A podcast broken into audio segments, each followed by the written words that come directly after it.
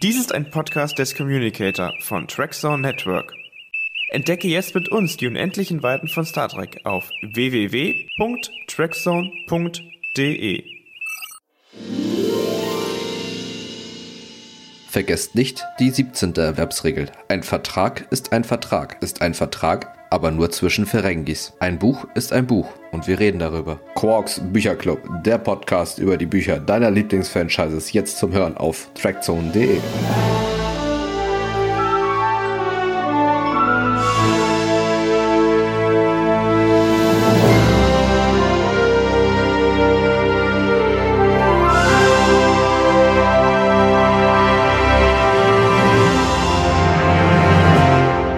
herzlich willkommen, liebe Hörerinnen und Hörer, bei einer neuen Folge von Quarks Bücherclub. Wir, das sind erstmal. Ja, der Tom, hallo. Und die Chris oder Christiane, wie es euch beliebt. Wir widmen uns heute wieder den wunderbaren Sammelbänden Raumschiff Enterprise. Den Goldmann-Büchern, genau, beim dritten Band inzwischen. Die beiden anderen Bände hatten wir schon besprochen in den letzten Ausgaben. Also diejenigen, die sich schon als treue Fans entpuppen, wissen sicherlich Bescheid. Die anderen holen wir im Lauf dieses Podcasts ab. Gut gesagt. ja, Tom, du hast äh, mir hier die wunderbaren Cover zur Verfügung gestellt. Die stellen wir übrigens auch online, damit ihr, liebe Hörerinnen und Hörer, auch sehen könnt, worüber wir sprechen. Was wir hier reden. Ja, genau. Ja, dritte Ausgabe James Blish ja. ist der Autor. Englisch 1969 erschienen, in Deutsch bei Goldman 86. Die Williams bzw. Pavel Möbig waren schon 72, aber wir reden ja über die Goldman-Bände, weil die Pavel Möbig hat man ja schon vorherigen Podcast abgehakt und jetzt sind wir eben hier bei Band 3, 1986, Spock läuft Amok. Ja. wieder ja, man kann es auch sehen. Also ihr habt ein Bild im Kopf, wenn ich sage Spock. Und ihr seht diese ausdruckslose Miene mit diesen V-förmigen Augenbrauen, den Topfschnitt. Ja, aber die Miene von Spock ist auf diesem Cover tatsächlich ja, sie, er sieht ängstlich aus, er sieht ein bisschen erschrocken aus und das äh, erschreckt mich jetzt wieder rum, weil so darf Spock eigentlich nicht sein. Na, wir haben da ein anderes Bild von ihm im Kopf ja, was macht ihn denn, was macht ihm denn so Angst? Na gut, es geht wahrscheinlich darum, weil eben das die titelgebende Folge ist, Spock läuft Amok, die berühmte Weltraumfieber-Folge. Da werden wir jetzt gleich äh, drüber sprechen, wenn wir zu den Einzelgeschichten kommen, die jetzt hier wieder abgebildet sind im Band. Also es sind natürlich wieder wie bei allen James Blish-Bänden Folgen in Romanform halt. Und ja, wie du schon gesagt hast beim Cover, also wir sehen hier die beiden Köpfe von Kirk und Spock, den Leonard Nimoy Spock, also den allerersten Spock. Es gibt ja inzwischen drei Spocks, vier Spocks, muss ich jetzt selber drei, überlegen. Ich glaube drei sind dreieinhalb. ja, zählt Spock als Kind? Ich weiß nicht. Ja, gut, okay, stimmt. Ja. Und äh, ja gut, die beiden Köpfe schweben halt äh, hier über der Enterprise, ne? Also sind William Shatner und Leonard Nimoy eigentlich ziemlich gut zu erkennen. Und ähm, ja, diesmal keine, keine spiegelverkehrte Uniform. Die Uniform sieht man nämlich nicht. Richtig, man sieht nur den Kragen so ein bisschen, ne? Und äh, ja, äh, Spocks Kragen wird aber ein bisschen von dem Antrieb überdeckt. Ich muss schauen, ob man irgendwie rauskriegt, wer die damals gezeichnet hat. Ich glaube, bei den ersten Heine-Bänden war es noch Boris Vallejo oder wie der heißt, wenn wir dann später bei den Heine-Bänden uns anschauen. Und jetzt hier, wer war es da? Ja, gute Frage, nächste Frage. ja, unterscheidet sich aber von den anderen Covern, muss ich jetzt mal sagen. Ne? Also das, ja, das stimmt. Ich glaube jetzt aber, aber nicht, dass es, ich glaube, es sind, äh, es ist nicht das Originalcover aus den USA, sondern ich glaube, muss ich bis zum nächsten Mal gleich mal nachforschen, ähm, wie die USA-Cover aussahen. Oder ich kann sehr schnell jetzt, oder? Google, Google, komm. Gut, so viel Zeit muss sein. ähm, würde mich jetzt mal interessieren, ob es die Originalcover in der Tat sind. Ähm, jetzt haben wir uns doch glatt selber die Chance verbaselt auf ein schönes Gewinnspiel, oder? Wer das rausfindet, meinst du, oder was? Ja, genau. Wer ist der Cover-Illustrator so, ja. oder Illustratorin? Also anscheinend gibt es ja mehrere Cover von diesem Star Trek Band 3 von James Blish. Einmal, wo auch so die, die äh, äh, McCoy, Kirk, Spock und Scotty über der Enterprise schweben, aber sonst nix. Und da ist kein Planet im Hintergrund, mhm. sondern nur eine große Nummer 3, Star Trek Band 3. Und dann noch eins mit der, mit dem, äh, mit einem Realbild von der Crew Star Trek 3 mhm. adapted bei James Blish mit Kirk, Spock und Uhura drauf, also Originalbild aus der Serie. Mhm. Oh, okay. Also es ist eindeutig, um das geklärt zu haben, für den deutschen Markt ein entworfenes Cover und nicht das Originalcover. ich glaube, so weit kann man jetzt gehen, das zu sagen. Aber gut, okay. Gut, ist vielleicht auch wieder so eine, so eine rechte Geschichte, ne? So Copyright. Ja, ich weiß nicht, wie es damals war, keine Ahnung. Ja.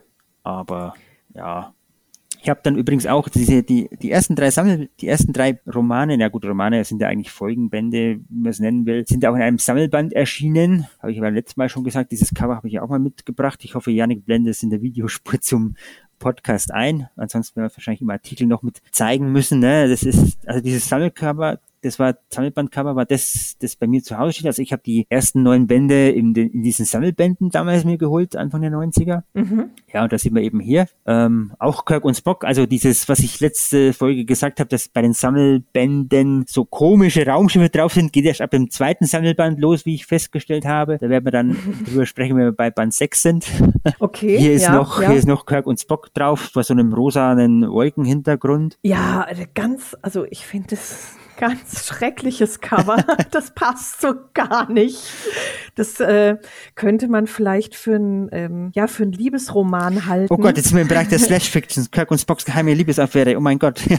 ja, richtig. Oh, drei Geschichten, was die Fans schon immer geahnt haben und nie zu fragen ja, genau. wagten oder ja. so.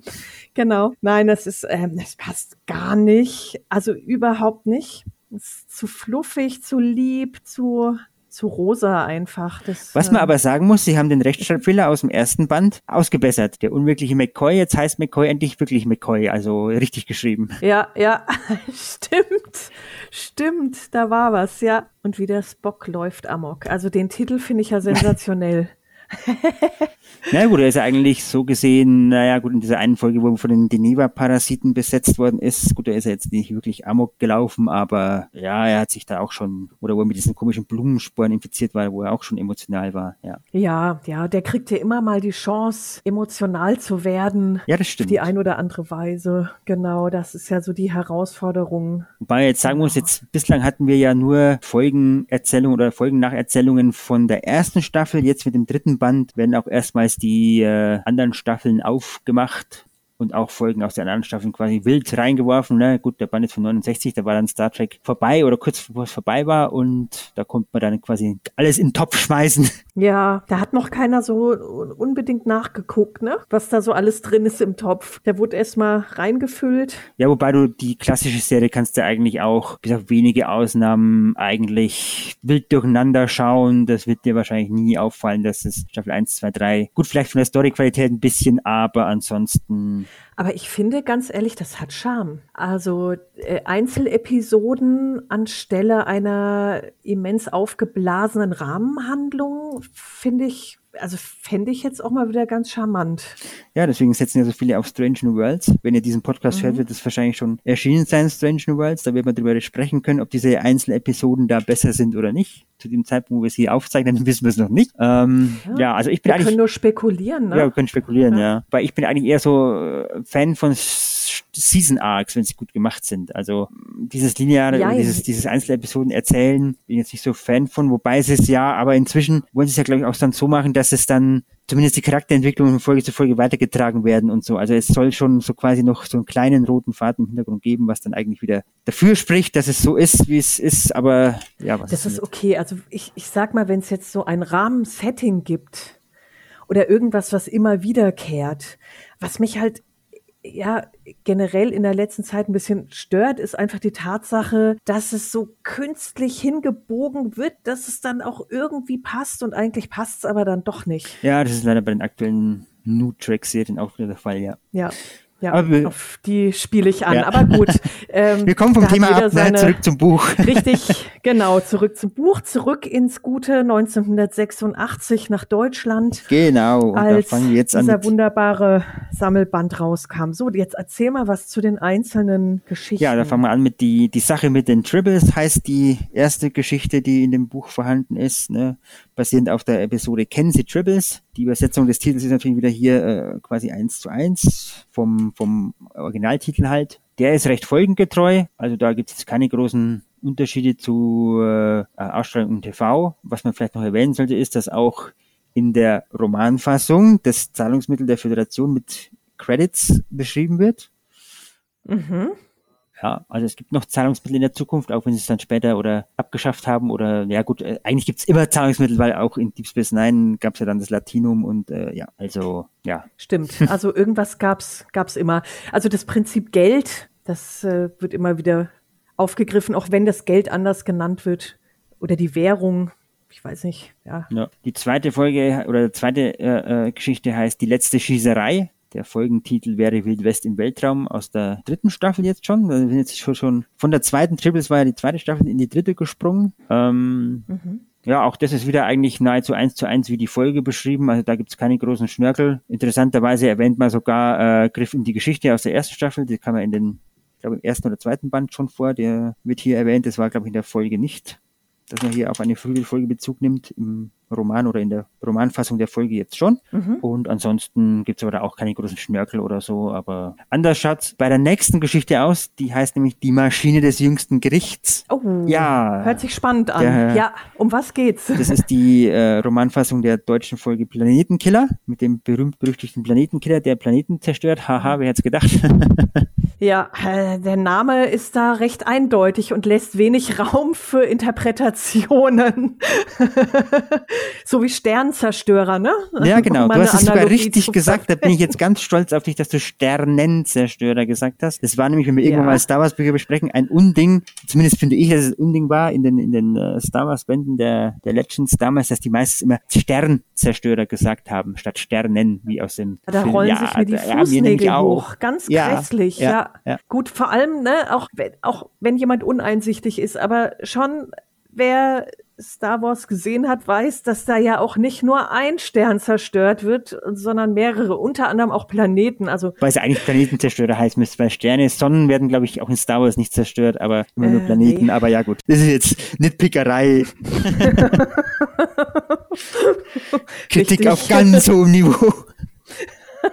So weit war man halt früher in der Astronomie unter den Laien noch nicht. Da war Sterne, Planeten. Ja, genau, ne? stimmt. Ja. Gut, aber Planetenkiller, ja. Bei der Geschichte gibt es Unterschiede zur äh, ausgestrahlten Folge. Zum einen heißt der Commodore Decker hier Brand Decker und nicht Matt oder Matthew Decker wie in der Folge. Da haben sie dann mhm. anscheinend in der Folge den Namen dann nochmal geändert. Und er opfert sich nicht. Also es wird hier kein, kein Shuttle in den, in den Planetenkiller geflogen, um also Decker fliegt jetzt kein Shuttle in den Planetenkiller und opfert sich selber, um quasi den, das Ding zu vernichten, sondern Kirk kommt da einfach so drauf, ja hier, wir müssen da vielleicht da drin was explodieren lassen, ne, scheint die verwundbare Stelle zu sein und dann schickt man halt mal das, das Schwesterschiff rein und lassen es explodieren und ähm, ja, mhm. und das funktioniert dann halt auch. Also auf Autopilot und und Naja, Autopilot nicht, also in der Folge hat er glaube ich auch Kirk reingesteuert und dann am Ende wurde er in letzter Sekunde quasi rausgebeamt und dann hat das Ding bumm gemacht okay. und dann ja oder was auf Autopilot. Oh. Das weiß ich, jetzt, weiß ich jetzt gar nicht mehr ganz hundertprozentig. Aber ich meine, Kirk saß eine ganze Weile lang drin, bevor sie ihn rausgepumpt haben. Also weiß nicht, was, äh, welche, welche Fassung findest du charmanter oder angemessener oder dramaturgisch besser? Mm, eigentlich die, wie es in der TV-Folge ist, weil ja dann eben der Bezug zum Film halt nicht äh, gegeben ist, weil in dem ersten Kinofilm, Star Trek der Film, da ist ja mhm. der, wie heißt der jetzt mit Vornamen? Will Decker, weiß ich jetzt nicht. Auf jeden Fall der Sohn von ihm, der ist ja dann da, von diesem Matthew Decker, ne? Und dann gibt's quasi diese Verbindung da. Und so ist es halt, na gut, der ist in der, in der Romanfassung überlebt er halt und, und will am Ende dann sein Kommando niederlegen, weil ihm alles zu, zu schwer war und seelisch belastet hat und was weiß ich und so. Und äh, ja, das hätte man dann eigentlich, wenn das Kanon in Anführungszeichen wäre, eigentlich hätte man da noch irgendwie Bezüge herstellen können, dann in, in bei Star Trek der Film oder so. Und da haben sie dann aber mhm. halt auch in der Buchfassung dann quasi die Version genommen, dass er quasi, ja gut, hops gegangen ist. Ja, ist wahrscheinlich tatsächlich aus dramaturgischen Gründen, weil es, ja, weil es tränendrüsiger ist und, und ja, es ist einfach tragischer, ne? Mm, das stimmt, ja. Und es ist äh, irreversibel. Das ist auch richtig, ja. Ja, ja. Ja, okay. Aber das ist mal so ein richtiger, puh, hört sich nach, nach harten Tobak an. Ja, das wird noch interessanter, wenn wir dann später zu der Apollo-Folge kommen, aber da reden wir dann drüber, wenn wir bei dem entsprechenden Buch sind. Ja, ja, werden wir. So, die nächste Geschichte ist Auftrag Erde. Das ist quasi die Romanfassung von Ein Planet genannt Erde. Das ist auch mhm. momentan wieder aktuell in äh, Star Trek Picard, der zweiten Staffel. Die ist ja dann, wenn ihr den. Podcast hört, schon gelaufen. Und äh, da ist ja auch diese, diese Aufpasser auf der Erde, die von einer außerirdischen Macht geschickt worden sind und so, ne? Da ist ja auch in der ja. Staffel eine dabei. Ähm, ist dann später in Comics noch ein bisschen mehr ausgebaut worden. Und äh, ja, hier sollte ja ursprünglich ein Backdoor-Pilot zu einer eigenen Serie werden, die dann nicht zustande gekommen ist. Hm. Tja. Okay. Ja, so ist es auch hier. Also hier haben sie wenigstens ähm, die, die die Übersetzung richtig gemacht. Also auch im Buch heißt der Gary Seven Felix Sevenrock. Und äh, Roberta Lincoln, die ist quasi nur als das blonde Mädchen wird sie hier äh, aufgeführt und äh, man führt eigentlich nur so quasi in der Nebenrolle, so ein Cameo-Auftritt, kann man sagen. Mhm. Dann kommt als nächste Geschichte Spieglein, Spieglein. Ah, eine... Märchen. Nein, eben nicht. Äh, die deutsche Folge dazu wäre ein Paralleluniversum. Ach, auch ja, mal wieder. Jawohl. Ja. Wobei Was heißt auch mal wieder? Das sind ja die Anfänger. Das also, war das erste Mal, wo sie im Paralleluniversum gegangen sind. Genau. Genau, ja, das darf man nicht vergessen. Wir befinden uns ja noch weit, weit in der Vergangenheit mit unserer Buchbesprechung sozusagen. Richtig, richtig. Wobei sie Spieglein, Spieglein ja wirklich übersetzt haben. Die englische Originalfolge heißt ja auch Mirror, Mirror. Das mhm. haben sie wirklich äh, eins zu eins übersetzt, ne? Ja, eigentlich ein Wunder, ne? Wenn man so überlegt, ja, gut, bei den, so bei den Büchern eigentlich haben sie es ja bis jetzt meistens so gemacht. Hm. Bei den Folgen nicht. Das stimmt, da gebe ich dir recht, was sie bei den Folgen teilweise übersetzt haben, so, äh, ja, äh, hm. Aber bei den, im, im, Buch, bei der Buchfassung haben sie eigentlich fast die Geschichten immer eins zu eins die Titel übersetzt. Das ist, äh, ja, das ist äh, ein feiner Zug. Bei Filmen, da rollen sich ja oft die Fußnägel hoch, was sie da ja, zum vor Teil allem früher war das, ja, ja. Ähm, jetzt kommen wir erstmal zu den Unterschieden zur äh, Romanfassung und der Folge. Also das Auffälligste ist wahrscheinlich, dass in der Romanfassung Spock keinen Bart trägt. Ach. Ja, der schaut nur ein bisschen böser, so ungefähr wie auf dem Cover, wie du vorhin festgestellt hast. Ja, richtig. Aber ansonsten schaut der ganz normal aus. Mhm. Äh, okay, das, äh, das ist jetzt ein bisschen komisch, aber gut, es hat bestimmt irgendeinen Hintergrund, den wir beide nicht kennen. Ja, die frühe Drehbuchfassung, keine Ahnung, möglich. Was auch noch aufgefallen ist, dass diese Agoniestimulatoren, wie sie in der Folge heißen, die heißen hier im Buch Bestrafer. Ich weiß nicht, ob es ein Übersetzungsfehler ist oder ob die wirklich auch im Englischen irgendwie, keine Ahnung, Punisher oder so, oder so heißen kann ich jetzt nicht sagen. Das wäre doch was für euch, liebe Hörerinnen und Hörer. Kleine Recherche-Challenge. Wie heißen die Bestrafer im, in der Originalfassung im Englischen?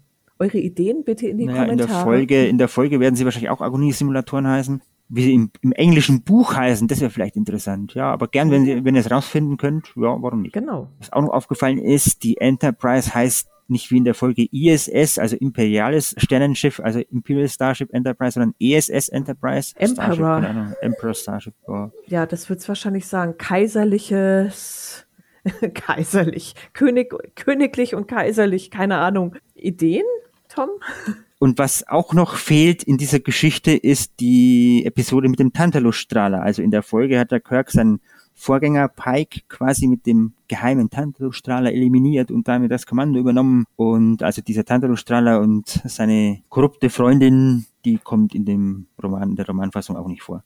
Das haben sie komplett äh, weggelassen. Also die korrupte Freundin war dann quasi nur so ein so nettes Add-on äh, in der anderen Fassung. Ja, die hat äh, nicht schlecht ausgeschaut, muss man sagen, in, in der Paralleluniversumsfolge, die sexy halt für die 60er Jahre.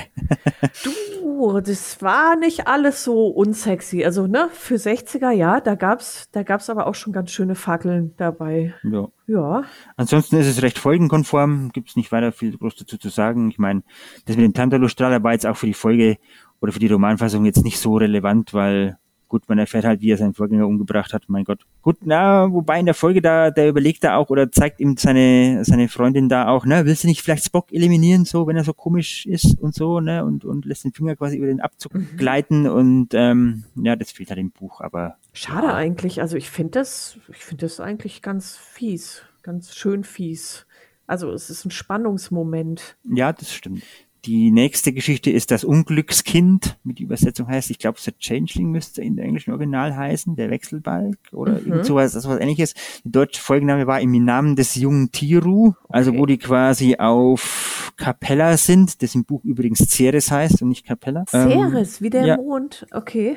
Ähm, ist aber schon der einzige Unterschied. Ansonsten ist es wie die Folge, ne? Die müssen zwar zwischen den Stämmen vermitteln und da wird der, der frühere Stammesführer umgebracht und die Crew, also Kirk, Spock und McCoy helfen da, die Frau in Sicherheit zu bringen und dass die ihr Kind dann zur Welt bringt und ähm, das dann nach McCoy quasi Leonard nennt, mhm. also wie in der Folge auch. Mhm. Dieses Kind wird aber in den späteren Büchern dann 100 Jahre später, wenn wir mal bei diesen Büchern angekommen sind, in der Crosskult-Ära, dann relevant, weil dieses Kind wird ja später mal der Oberbefehlshaber der Sternenflotte in dieser Zeit sein. Ach, und das wird dann auch so erklärt. Ja, ja, also, das wird dann auch gesagt, dass das, genau, das äh, dieses Kind ist. Ja, ja. Aha, gut. Und die letzte Geschichte im Band, das ist dann unsere titelgebende Geschichte, Spock läuft Amok. Ja, Beste zum Schluss ja, deutscher Titel Weltraumfieber oder Ponfar, ne? Ich glaube, ich musste der Folge nichts mehr groß sagen. Das ist die, die quasi Weltraumfieber damals umgeschnitten wurde. Spock hat nur Fieber und keinen Brunfttrieb, ne? Ähm, war ja eine Kinderserie und so. Ja, besser ist es ja. In der, in der Neusynchro dann eben Ponfar genannt und richtig synchronisiert, ähm, ja. Ähm, was hier auffällt ist, äh, Plumek-Suppe wird da noch falsch geschrieben. Da wird es nämlich mit Plomik geschrieben, also mit I statt mit E. Mhm nur ein kleinerer, äh, ja, schlenker, kleinerer Unterschied. Was aber noch mehr auffällt, ist eigentlich, dass man Okay, ein kleiner Übersetzungsfehler. Es heißt, wir fliegen zum Vulkan. Sehe ich jetzt hier noch statt nach Vulkan. Das ist sowas, das stört mich bei späteren Büchern oder in Star Trek Nemesis zum Beispiel. Wir fliegen zum Romulus. Wenn ich einen Planeten ja. anfliege, fliege ich nach, ja. nach dem Planeten und nicht zum. Ja. Äh, ja, ne? Also. Ja, das ist. Äh, ja, das hat das, auch hier schon angefangen. das klingt sonst so irgendwie nach Kaffeefahrt, ne? Ja, ja. Ja, wir machen dann mal einen Ausflug zum Vulkan. Ja, genau. Was für ein Vulkan. Ne? Wo wollt ihr hin? ja. Genau. Aber die entscheidendste oder der, der entscheidendste Unterschied ist eigentlich, dass äh, in der Folge ist es ja so, dass McCoy Kirk quasi so Mittel gibt, so, ne, ich muss die Atmosphäre ausgleichen und so, ne, und Kirk gibt dann um und Spock hält ihn für tot und so, ne. Mhm. Und im Buch sagt er halt dann gleich, äh, wird halt dann gleich so beschrieben, wie, wie äh, halt sagt zu, also eben das initiiert und so, ja, und so, ich leg dich jetzt schlafen und so. Und ähm, also es ist quasi keine Überraschung, dass Kirk nicht tot ist und am Ende der Folge auftaucht, sondern im Buch erfährst du gleich, ah, der McCoy, der trickst den Spock aus, der legt den Kirk nur schlafen wenn in der Folge halt so ein bisschen, gut, es ist klar, die Hauptperson wird nicht sterben, aber so ein bisschen halt wie Spock leicht blämmert mit aus der Wäsche gucken kannst, oh, er lebt ja doch und so und mhm. ähm, ja. Ja, also auch wieder im Buch eher seicht, ne? Und, und gemäßigt. Ja, das stimmt. Mhm. Kann man so beschreiben, ja.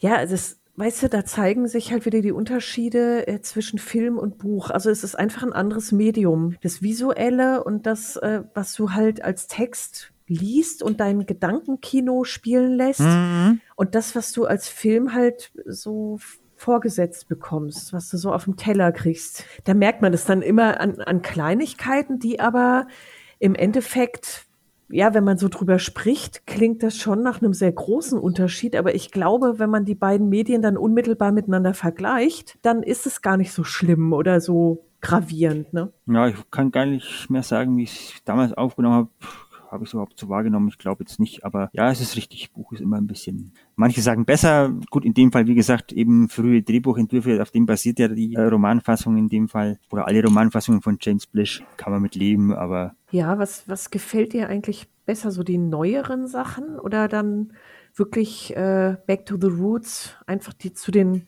Anfängen. Was hat für dich so mehr Charme? Eindeutig die neueren Sachen. Mhm. Weil die haben eine durchgehende Handlung, auch mehrere Trilogien oder so. Das werden wir dann später, wenn wir irgendwann bei CrossCult angekommen sind, die Destiny, Prey oder so, das sind halt einfach richtig gute Reihen, die, die mit zu den besten Star Trek Büchern meiner Meinung nach zählen.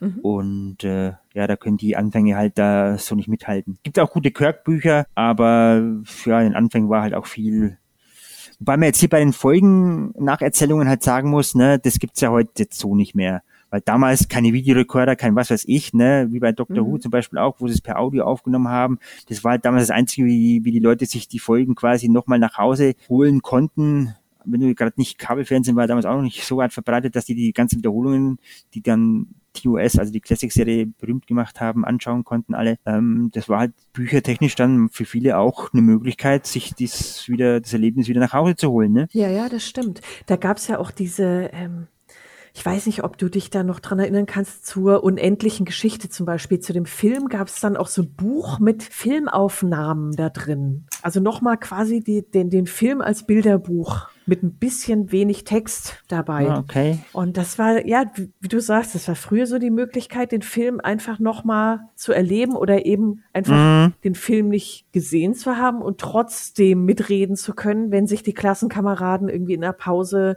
darüber unterhalten haben. Und ich denke mal, noch ein Problem der früheren Zeit war einfach, dass die keinen Vergleich hatten. Heute gibt's ja unzählige Science-Fiction-Serien, es gibt unzählige Bücher, es wird drüber gesprochen, es finden sich im Netz ganz, ganz viele Videos, auch auf YouTube, Fan-Videos und so weiter. Das gab's früher alles nicht. Da war das noch wirklich in den Kinderschuhen. Mhm. Und teilweise merkt man halt auch, dass die noch geübt haben. Wo wollen sie hin? Wo entwickelt sich die, das, ja, diese ganze, dieses ja. ganze Genre überhaupt hin? Ja, unheimlich spannend.